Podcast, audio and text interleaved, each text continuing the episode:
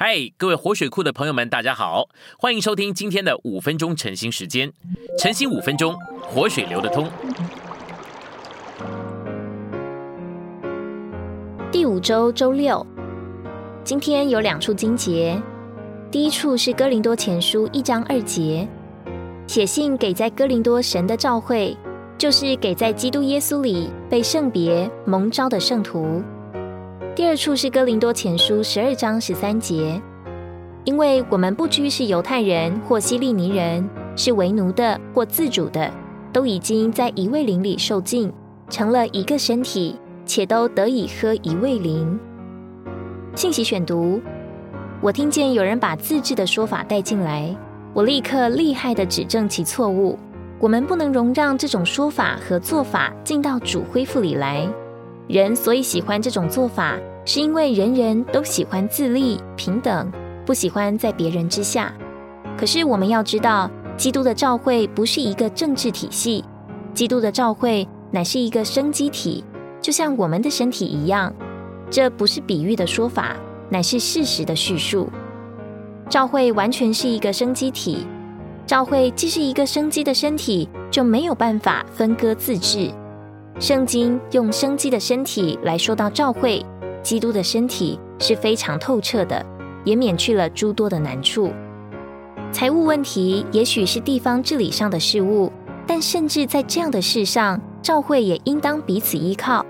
有时候，甚至在物质需要的事上，一个教会也该与另一个教会来往交通。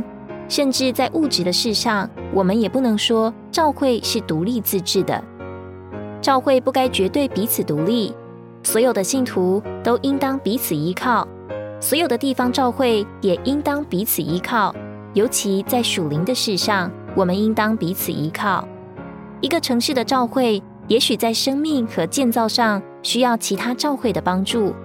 地方教会应当在互相依靠的光景里，自治的观念是很可怕的，因为这种观念会使教会彼此分离。我们不该忘记。在整个宇宙中，所有的信徒乃是一个人。在哥林多前书四章十七节，保罗说：“因此，我已打发提摩太到你们那里去。他在主里是我所亲爱、忠信的孩子。他必提醒你们，我在基督耶稣里怎样行事，正如我在各处各教会中所教导的。使徒保罗在所有的教会中都教导同样的事。”他的教训在各处都是一样的，没有因地而异。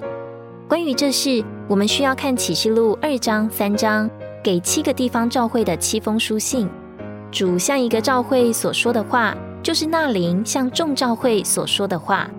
在每封书信开头，乃是主特别的向某个教会说话；但在这些书信的末了，都是说那灵向众教会所说的话。凡有耳的，就应当听。主对在以弗所的教会所说的话，乃是众教会都该听的话。每封书信都是向某个教会所说特别的话，但众教会都该听取这特别的话。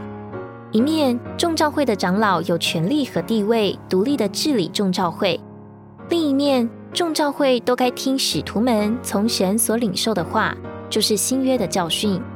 一面，众教会是地方的，分开的；另一面。众地方教会仍是基督独一的身体，是一个生机体，而不是联邦，那是个组织。我们需要照新约所说的，分开的在各地方教会来聚会，但众地方教会仍是基督独一的身体。今天的晨兴时间，你有什么摸着或感动吗？欢迎在下方留言处留言给我们。如果你喜欢今天的内容，欢迎你们订阅、按赞，并且分享出去哦。天天取用活水库，让你生活不虚度。我们下次再见。